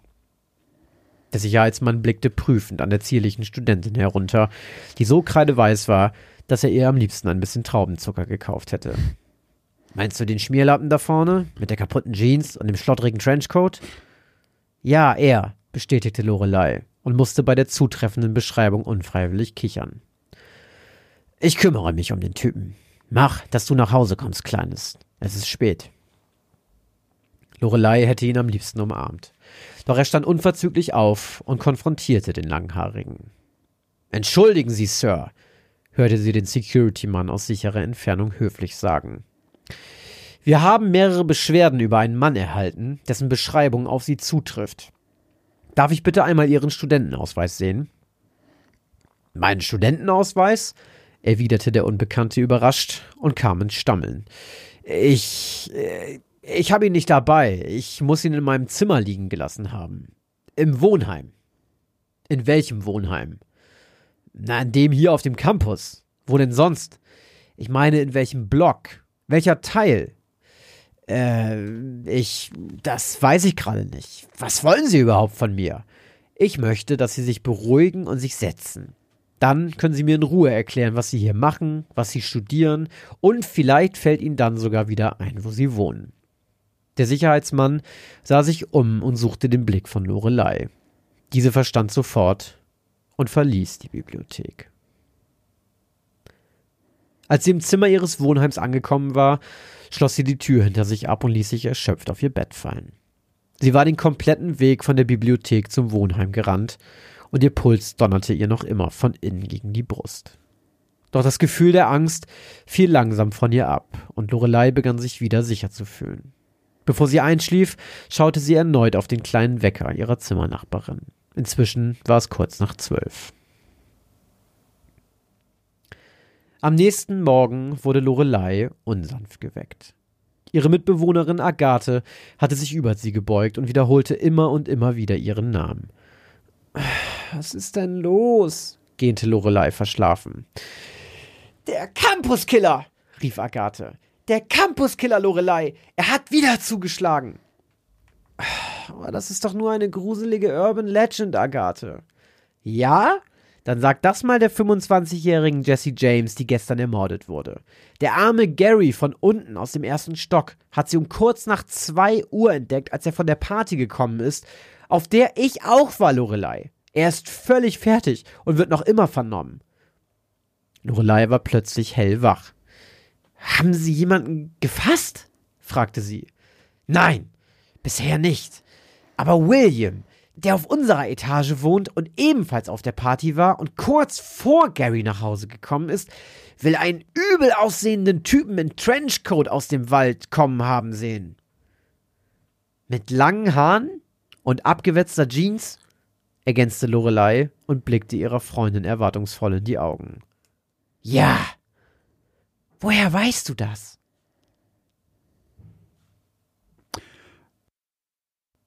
Das ist Ende? Oh, da, da wird ja mal wieder Diskussionen hier stattfinden. Unangenehme Stille war der Name, ne? Mhm. Hm. Also teilweise habe ich sehr wieder Bilder im Kopf gehabt, so sehr wie, wie als ob es aus so einem Film wäre, den, den man kennt, aber auch, glaube ich, liegt viel an dem Bild von diesem langhaarigen Typen mit dieser abgewetzten Hose und so weiter. Ich habe aber zwischendurch auch ganz, ganz üble Vibes und Befürchtungen. Also, das am Ende jetzt mit diesem Killer und so weiter, weiß ich nicht ganz genau, aber bis dahin dachte ich so, boah, was ist, wenn das eine Hörerin-Geschichte ist irgendwie. Oh. Und weiß noch nicht so genau, bin ein bisschen un unentschlossen jetzt. Ähm, kommt mir natürlich mal wieder nicht bekannt vor, aber das heißt ja nichts.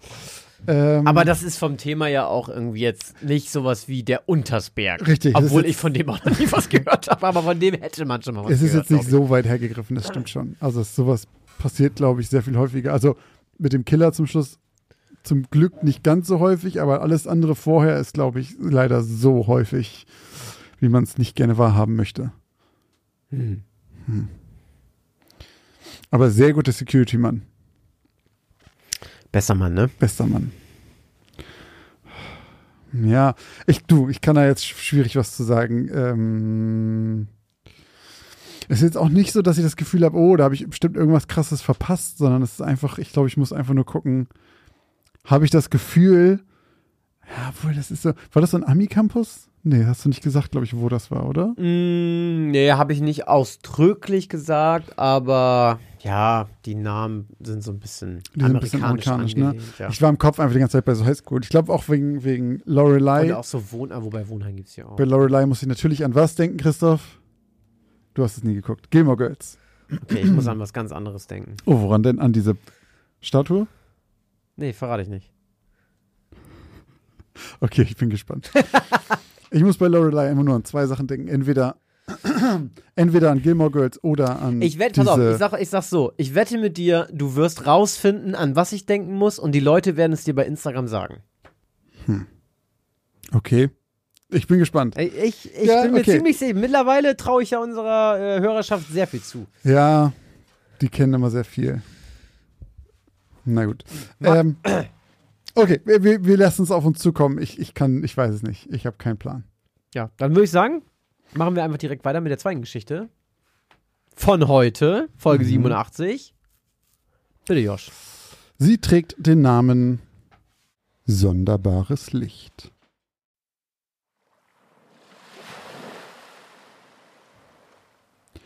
Es war eine milde Sommernacht in Crescent City. Sanft plätscherten die Wellen gegen den verlassenen, abgelegenen Pier der kleinen Küstenstadt, während der beinahe volle Mond sich wabernd im schwarzen Meer spiegelte. Es waren nur wenige Wolken am Himmel, die sich hin und wieder vor den weißen Erdtrabanten schoben, so dass man auch ohne Licht nicht vollkommen blind war. Niemand war mehr unterwegs und beinahe alle Bewohner von Crescent City schliefen bereits. Nur zwei Männer saßen am Ufer des Wassers auf klapprigen Campingstühlen. Zwischen ihnen stand eine Kiste mit Wasser und in ihren Händen hielten sie jeweils eine Angelrute, die mehr Dekoration als wirklich Gebrauchsgegenstand war. Nathan und Jonah angelten regelmäßig zusammen, doch fangen taten sie im Grunde nie etwas. Für sie war es mehr eine Ausrede, um gemeinsam entspannt Zeit zu verbringen und sich zu unterhalten, ohne dass ihre Frauen und Kinder sie dabei störten. Hier hatten sie einfach Zeit für sich. Zeit für Stille. Nathan griff zu seinem Bier, das in der Getränkehalterung seines Campingstuhls klemmte, setzte die Dose an den Mund und nahm einen großen Schluck. Kalte Flüssigkeit rann seine Kehle herunter und er setzte mit einem zufriedenen Ah wieder ab. Jonah grinste, während sein Blick noch immer unfokussiert auf die schwappenden Wellen in der Dunkelheit gerichtet war. Er genoss die ruhigen Momente mit seinem besten Kumpel hier draußen. Nicht, dass er seine Familie nicht lieben würde, aber er brauchte die regelmäßige Auszeit abseits von all dem Trubel. Stundenlang saßen die beiden manchmal hier draußen. Jonah schaute nach oben in die kristallklare Nacht und beobachtete die Sterne, die zwischen den Wolken hervorlinsten. Bei dem Anblick kam er sich immer so klein und unbedeutend vor. So starrte er für einige Sekunden empor, als er etwas bemerkte. Zwischen all den weißen Punkten gab es einen, der irgendwie anders aussah. Nathan, schau mal da oben. Ist das eine Sternschnuppe? Du kannst dir was wünschen. Nathan hob seinen Kopf und sah neugierig in die schwarze Nacht. Ich wünsche mir, dass hier mal ein bisschen was Interessantes passiert in dem Kaff, lachte er. Dann kniff er die Augen zusammen. Da war tatsächlich etwas. Leicht grünlich waberte etwas durch den Himmel, ganz klein und mit einem leichten Schweif hinter sich. Doch alle Sternschnuppen, die Nathan je gesehen hatte, waren nach einer Sekunde schon wieder verschwunden, verglüht in der Atmosphäre, zu nichts als Staub und Hitze. Dieser hier war anders. Er schimmerte leicht grün und zog langsam über den Nachthimmel. Sag mal, unterbrach Jonah nach einiger Zeit die Stille. Wird das irgendwie größer? Tatsächlich. Der grüne leuchtende Punkt, der vor kurzem noch genauso klein war wie die anderen Sterne am Nachthimmel, war mittlerweile deutlich größer und deutlich heller geworden. Ich glaube, du hast recht. Das muss ja ein Riesenmetroid sein, wenn der immer noch nicht verglüht ist, sagte Nathan, und Jonah meinte in seiner Stimme so etwas wie begeistertes Erstaunen vernommen zu haben. Wieder vergingen einige Sekunden, in denen das grüne Licht noch größer wurde und noch heller leuchtete. Jetzt blendete es die beiden schon fast, und ein lautes Rauschen brummte durch den Nachthimmel. Immer wieder flackerte es grün auf, als würden smaragdfarbene Flammen im Himmel brennen. Nathan? Scheiße, Nathan! Rief Jonah jetzt, während er versuchte, aus seinem Campingstuhl aufzustehen und dabei laut krachend über die Wasserkiste stolperte und anschließend in die Pfütze fiel, die das ausgekippte Wasser gebildet hatte. Nathan hingegen war wie gelähmt. Vielleicht aus Neugierde, vielleicht aus Angst. Jonah wusste es nicht. Dann wurde es dunkel, als das grüne Licht hinter einer dichten Wolke verschwand. Es wurde wieder still. Das seltsame Brummen im Himmel war verstummt. Keuchend rappelte Jonah sich auf, und die beiden hörten nur die Wellen der Nacht und das Wasser, das von Jonas klitschnasser Kleidung tropfte. Plötzlich durchbrach ein gleißendes grünes Licht die Wolkendecke vor ihnen mit einem lauten Brummen und stürzte augenscheinlich in einiger Entfernung hinter einem Wald ab. Jonah hatte sich die Hand vor das Gesicht halten müssen, so hell hatte das Licht in seinen Augen gebrannt. Er wartete auf den Knall, den der Absturz sicherlich machen würde. Doch es blieb still. Was zum Teufel war das denn gerade? brach es aus Jonah heraus. Hast du das? Was frage ich? Natürlich hast du das gesehen. Was zum Teufel war das? Nathan, der noch immer an seinem Stuhl saß und geistesabwesend in Richtung des Waldes starrte, antwortete ihm nicht. Doch Jonah bemerkte es kaum in seinem darauffolgenden, mehrere Minuten langen Monolog über was auch immer sie da gerade erlebt hatten. Irgendwann hielt er inne, um Luft zu holen und schaute auf seine Uhr. Scheiße, es ist schon fast zwei Uhr. Ich muss morgen früh raus. Jonah fing an, seine Sachen zusammenzupacken. Soll ich dich hier mitnehmen und zu Hause rumbringen? fragte er Nathan, der erst nach ein paar Sekunden reagierte. Nein, danke. Ich. Ich bleib noch ein bisschen hier. Jonah zuckte mit den Schultern. Na gut, wollte es nur mal angeboten haben. Bist du sicher? Nathan blickte noch immer abwesend in Richtung des Waldes. Ja, ja, ja, ich bin mir sicher. Jonah warf ihm noch einen eiligen Blick zu und verabschiedete sich kurz angebunden. Alles klar, dann sehen wir uns morgen Abend. Mach nicht mehr zu lange. Dann verschwand er vom Pier, stieg in sein Auto und verschwand. Sieben Tage später. Gelangweilt warf Sean Steine ins Wasser, während er mit seinen Freunden Nancy, William und Becky an dem kleinen See von Crescent City saß. Sie ließen ihre Füße von einem Steg ins Wasser baumeln, während hinter ihnen ein kleines Akkuradio plärrte. Sean beobachtete die großen Ringe, die sich dort bildeten, wo die Steine platschend in die glatte Oberfläche untertauchten. So langweilig, ächzte Nancy, die ihren Kopf auf die Schulter von William gelegt hatte und genau wie Sean auf die Ringe auf dem Wasser starrte. Lass uns mal wieder irgendwas unternehmen, rief sie quengelnd über die Musik hinweg. Murmelnd stimmten die anderen ihr zu. Plötzlich verstummte die Musik und wurde von einer Ansage unterbrochen. Die vier Teenager stöhnten auf. Person ist vermisst. Nathan Holland wurde zuletzt vor sieben Tagen am Pier von Crescent City gesichtet. Wer Hinweise zu seinem Verschwinden geben kann. Diese verdammten Nachrichten, raunte William und verdrehte die Augen. Niemand interessiert's, rief er in Richtung des Akkuradios. Weitere tote Vögel am Stadtrand gefunden. Es wird gebeten, sie nicht anzufassen, bis die Behörden wissen, was hinter den plötzlichen Toten. Die Durchsage unterbrach, als Nancy am Drehknopf nach einem anderen Sender suchte. Doch da auf allen Sendern irgendwelche Eilmeldungen liefen, stellte sie das Radio kurzerhand ab.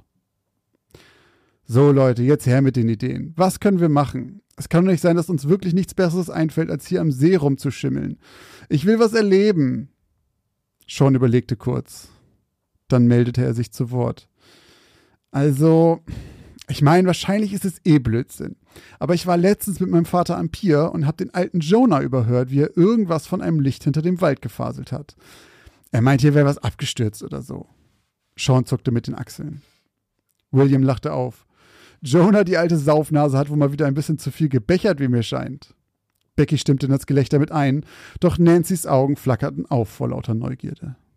William verstummte, als er sie sah. Ach nö, du nimmst das doch jetzt hoffentlich nicht ernst, oder? Ach komm schon, was haben wir denn zu verlieren? Lass uns hinfahren und mal schauen, was da ist. Wir sind eh schon auf halber Strecke dahin. Nancy brauchte noch genau sieben Minuten Überredungskunst, bis sie ihre Freunde so weit bequatscht hatte, dass sie sich auf ihre Räder schwangen und losfuhren. Der hintere Teil des Waldes, wo laut Jonas Aussage etwas abgestürzt sein müsste, war etwa 30 Minuten mit dem Rad entfernt. Von da aus würden sie zu Fuß weiter müssen. Bis auf Nancy, die vor lauter Aufregung ein ganzes Stück vor den anderen fuhr und immer wieder wartete, bis sie aufholten, erhofften sie sich von diesem kleinen Abenteuer ehrlicherweise nicht viel mehr als eine kurze Abwechslung dazu, den Wellen auf dem Wasser zuzuschauen. Es war noch immer hell und bestes Wetter, als sie ein wenig verschwitzt am Rand des dichten Waldes ankamen. Nancy lehnte ihr Rad nur schnell an einen Baum und war schon drauf und dran, im Dickicht des Waldes zu verschwinden, bevor die anderen überhaupt abgestiegen waren. Gemeinsam schlugen sie sich von Trampelpfad zu Trampelpfad, ohne auch nur den Hauch von etwas Ungewöhnlichem zu entdecken. So dauerte es auch nicht lange, bis William und Becky zurückfielen und Nancy nachriefen, sie solle warten. Sie würden hier eh nichts finden. Auch Sean war mittlerweile ziemlich überzeugt, dass der gute Jonah wahrscheinlich wirklich etwas zu tief ins Glas geschaut hatte, als er Nancy plötzlich nicht mehr sehen konnte. Nicht, weil sie hinter ein paar Büschen verschwunden, sondern weil plötzlich Nebel aufgezogen war. Mitten im Wald. Sean rieb sich die Augen. Es sah aus, als würde der Nebel grünlich wabern. Ja, aber vielleicht hat er auch einfach nur zu lange in die Sonne geschaut. Er drehte sich um. Auch William und Becky waren nicht mehr zu sehen. Nancy? Becky? Bill? Doch er bekam keine Antwort. Aufgeregt lief er in die Richtung, in der er Nancy vermutete, auch wenn er das Gefühl hatte, die Orientierung schon vollkommen verloren zu haben. Der Nebel war jetzt so dicht, dass er nur noch wenige Meter weit sehen konnte. Ein merkwürdiges Brummen schallte durch den Wald. Sean schrie so laut er konnte, doch bekam keine Antwort. Er musste hier raus.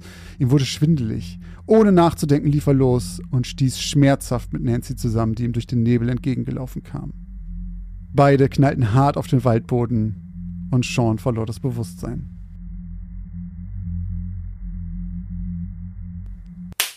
Sean erwachte ruckartig von einer klatschenden Backpfeife, die ihm verpasst wurde. Er öffnete die Augen und schaute in das Gesicht von Nancy. Etwas Blut lief ihre Schläfe entlang. Er rappelte sich auf. Von dem dichten Nebel war keine Spur mehr. Wo sind die anderen? fragte er leise. Selbst nach über einer Stunde Suche war von William und Becky keine Spur. Die zwei Räder am Waldrand waren das einzige Indiz, dass die beiden jemals hier gewesen waren. Verzweifelt riefen Sean und Nancy die Polizei, als sie zurück in Crescent City feststellten, dass ihre Freunde auch dort nicht angekommen waren. Doch als die Polizei den Wald einige Stunden später durchkämmte, konnten auch sie die beiden vermissten Teenager nicht finden. Doch es sollte noch schlimmer kommen. In den nächsten Tagen verschwanden sechs weitere Personen, unter ihnen auch ein siebenjähriges Kind und sogar eine Polizeibeamte, die nach den Vermissten suchte. Trotz gut organisierter Aktionen kamen die Behörden mit der Suche an den Rand der Verzweiflung. Bis vier Wochen später ein Lkw-Fahrer nachts die Landstraße zwischen Moon Springs und Crescent City entlangfuhr und auf eine Gruppe verwirrter Menschen traf, die alle vollkommen orientierungslos am Waldrand entlang gingen. Unter ihnen auch ein kleines Kind.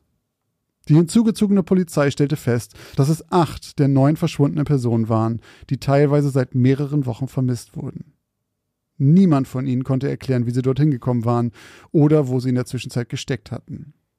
Alle acht wurden umgehend ins Krankenhaus gebracht und einer gründlichen medizinischen Untersuchung unterzogen.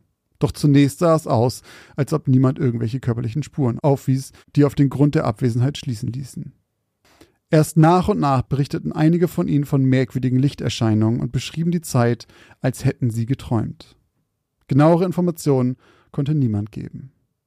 Erst nach Tagen konnte bei sechs der acht wieder aufgetauchten Personen winzige Frakturen in einigen Knochen festgestellt werden, die aber schon wieder gänzlich verheilt waren. Obwohl so etwas mehrere Monate dauern würde. Keiner der Betroffenen hatte eine Erklärung für diese Verletzung. Nur eine Person, Nathan Holland, war nicht wieder aufgetaucht. Drei Monate später stellte die Polizei die Suche nach ihm endgültig ein und erklärte ihn sieben Jahre später für tot. Also jetzt haben wir mal einen waschechten Wellbrook hier, ne? Hoppla, hoppla, hoppla, hopp. Da wird aber nochmal drei Monate später findet wer, nochmal drei Monate später findet man immer noch keinen und dann sieben Jahre später sagen wir, dass er tot ist. Also, da wurde wohl jemand von Außerirdischen entführt. Ich hoffe, die haben den auch mal zwischen die Pobacken geguckt. Nach der kleinen Sonde? Nach der kleinen Sonde. ähm, so, so. Also es bleibt ja wieder gleich sehr, sehr merkwürdig und irgendwie auch sehr ähnlich zu deiner letzten Geschichte. Also wir haben gleich wieder irgendwie Ach so, verschwundene Leute. Die dann wieder, aber die tauchen plötzlich wieder auf, sind Ja, völlig verwirrt, wissen überhaupt nicht, was los war, haben anscheinend irgendwie, wie lange, sorry, wie lange war es?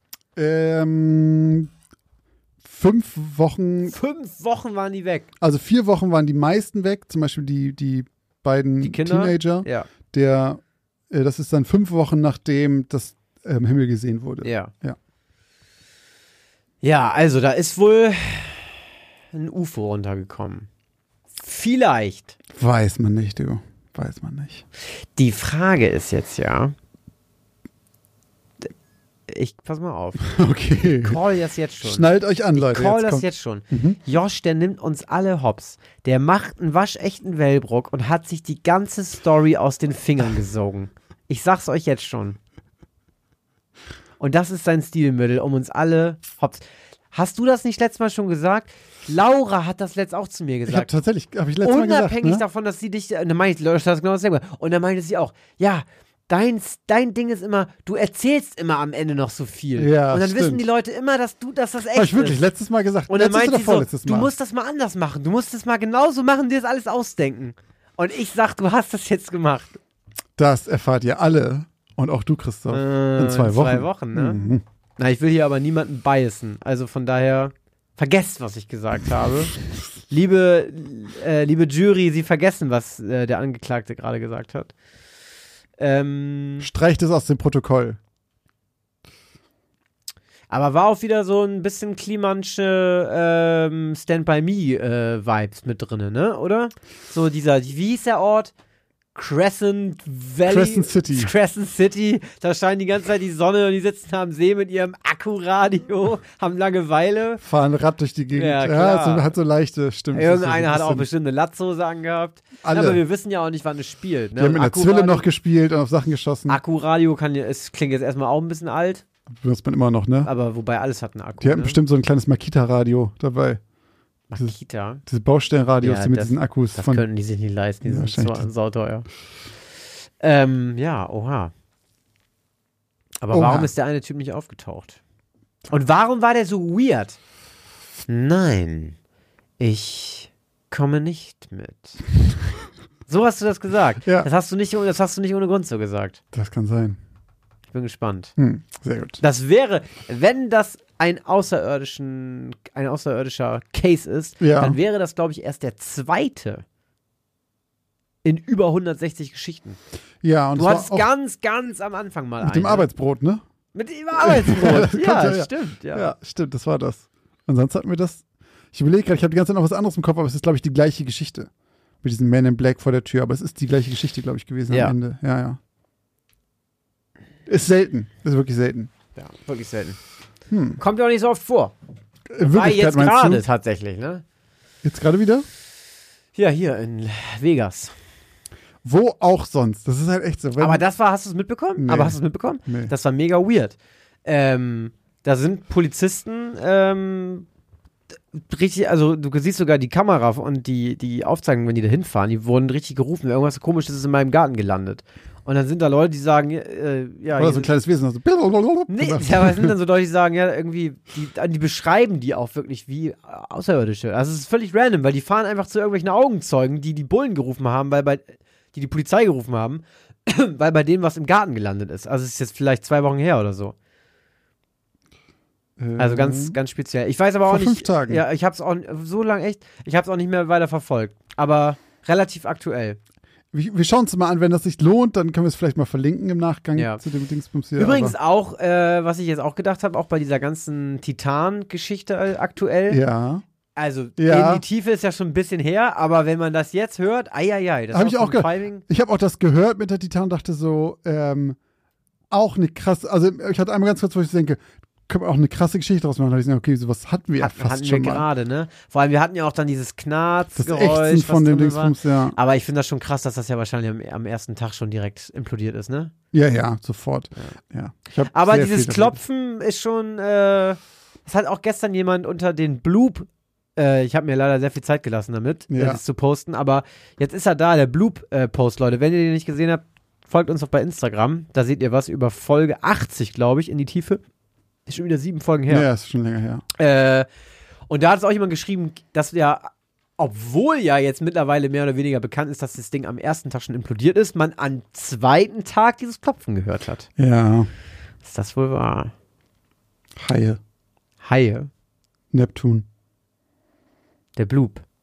Der Bloop. Der Bloop.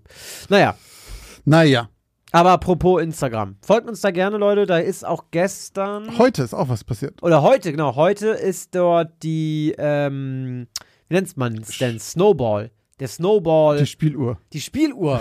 die Spieluhr, ah, das, Das in, in dem, wie nennt man das denn noch? Snow Globe. Genau, die Spieluhr im Snow Globe von Ariel der Meerjungfrau hat Josh gepostet, die in der Wohnung stand in, aus der vorletzten Folge. 85. Und zwar ja. hieß die Geschichte die Wohngemeinschaft. die Wohngemeinschaft. Ja. Genau, wenn ihr die sehen wollt, wie die echte Spieluhr aussah, folgt uns auf Instagram, Geschichten aus dem Altbau. Da könnt ihr übrigens auch bei der Umfrage äh, teilnehmen und dann taucht ihr hier auch bei den Prozentzahlen auf. Was hier auch immer auftaucht, sind unsere Danksago, die wir natürlich nicht unter den Tisch fallen lassen wollen. Und zwar wollen wir uns einmal bei Nina und bei Jasmin bedanken, die uns bei PayPal ihre Strafeuros da gelassen haben. Und einmal bei Maria bedanken, denn die ist unserer Steady-Familie hinzugekommen und kann dort jetzt alle Folgen ab jetzt werbefrei hören äh, und, Auch die Extra-Folgen genießen. und auch die Extra-Folgen genießen. Vielen Dank auch an dieser Stelle natürlich an alle, die uns monatlich das supporten. Das wissen wir sehr, sehr, sehr, sehr, sehr zu schätzen. Vielen, vielen Dank. Vielen Dank. Wenn ihr das auch machen wollt, ihr findet dazu alle Links entweder in unseren Shownotes in dieser Folge oder auf www.geschichtenausdemaltbau.de. Wie gesagt, für die Supporter auf Patreon und Steady gibt es da auch noch ein bisschen was extra.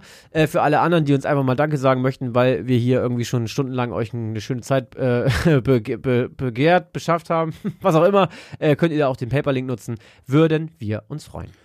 Was wir übrigens sehr, sehr lange nicht gesagt haben, äh, wenn ihr aus äh, Spotify nicht raus möchtet, unsere Folgen werbefrei hören möchtet, dann könnt ihr es auch dort machen, denn es gibt dort Geschichten aus dem Altbau. Plus heißt es, glaube ich, darunter findet man das. Da haben wir einen zweiten Kanal, wo man supporten kann und dafür die, Werben auch, äh, die Folgen auch werbefrei kriegt.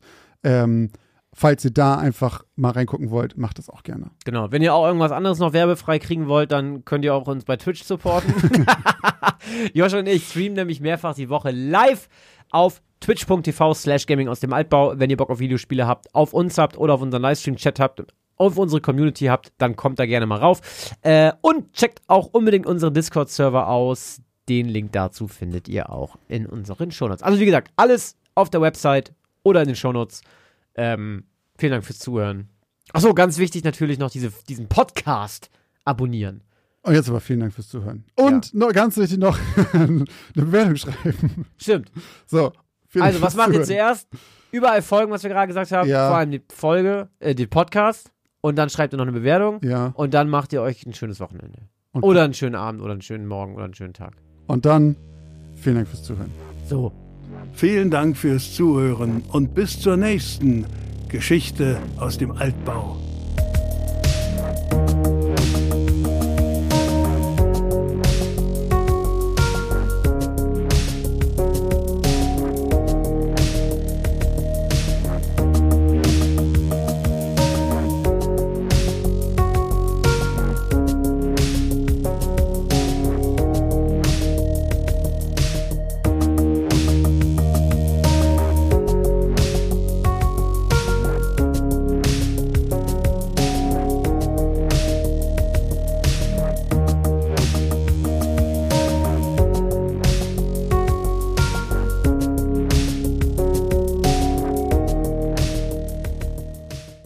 Ey, Rauchmelder, ne? Ja. Das ist ja so dumm gemacht. Also mal ohne Scheiß. Erstens, warum haben die keine Batterieanzeige, wo doch einfach draufsteht, keine Ahnung, eine weitere Leuchte, die blinkt, wenn die Batterie fast leer ist. Was sie stattdessen machen, ist dieses elendige Dreckspiepen, wenn die fast leer sind. Kennst du das? Mhm, Nee. Du hörst dann so ein, so ein Fiepen, als ob der einmal losgeht, aber nur einmal. Ich kenne ja nur, wie du weißt, die. Kamera. Aber du hörst so einmal das Fiepen und dann sitze ich und denkst, okay, einer von meinen, ich habe glaube ich fünf Rauchmelder, ist anscheinend so gut wie leer. So, aber welcher? Weißt du ja nicht, steht ja nicht, leuchtet ja nicht. Dann denkst du, okay, du gehst einfach dem Piepen nach, weil das piept ja. So, aber es piept dann halt einmal alle Viertelstunde oder sowas. Es piept so selten. Auf jeden Fall stehe ich dann hier im Flur und denkst, okay, jetzt warte ich auf das nächste Piepen, weil du musst das ja orten können. Dieses Piepen ist grundsätzlich erstmal so, dass du keine Ahnung hast, woher das kommt. Stehe ich im Flur, zehn Minuten, dann kommt das nicht, denkst, okay, scheiß drauf, setz mich hier wieder hin, dann piept das scheiß Ding schon wieder. Dann muss ich das Ding halt mitnehmen, hab's mir jetzt hier hingelegt und seitdem piept es nicht mehr. Jetzt weiß ich immer noch nicht, ob es das ist. Also, Ja, aber dann ist es der ja scheinbar nicht. ja, aber es hat auch sonst nicht mehr gepiept. Das meine ich halt. Es hat irgendwie. Er blinkt auch. Er hat gerade geblinkt. Ja, ich, ich kraft die Teile nicht. Ich, Aber warum kaufst du dann nicht einfach neue Batterien für alle? ja, weil ich ja keinen Bock habe. Immer wenn einer von denen sagt, ach du, weißt du, ich, ich glaube, ich bin bald leer, dass ich die. Aber dann weißt du, dass alle gleich lange halten, weil alle gleich genau gleich funktionieren. das wäre ein Punkt. Wie teuer sind Batterien? Weiß ich nicht. Also kommt auf die Batterie an. Das sind diese Tatsächlich habe ich herausgefunden, ich muss ja ab und zu Batterien kaufen für zwei Sachen, für mein Stimmgerät und für meine eine Gitarre, weil die aktive Pickups hat. Ja. Und da habe ich mal festgestellt, und das ist nichts, was jetzt irgendwie jetzt was Besonderes, was jetzt kommt, das wissen wahrscheinlich die meisten. Teure Batterien lohnen sich. Ja, das habe ich tatsächlich auch. Ich habe früher auch immer diese richtig räudigen Drecksbatterien gekauft bei Teddy oder sowas, Mhm. wo du so, keine Ahnung, 150 Stück für 1 Euro kriegst oder sowas. Ja, aber wirklich Markenbatterien, so ich hatte früher so eine- die sind geisteskrank. Ich hatte früher so eine ähm, Funkmaus, die mit zwei Batterien funktioniert hat und auch eine Scheiße, diese Billigbatterien. Du konntest es halt wirklich einmal am Tag durchwechseln. Also, kauf dir teure Batterien für deinen Rauchmelder, dann hast du Ruhe. Im wahrsten Sinne des Wortes.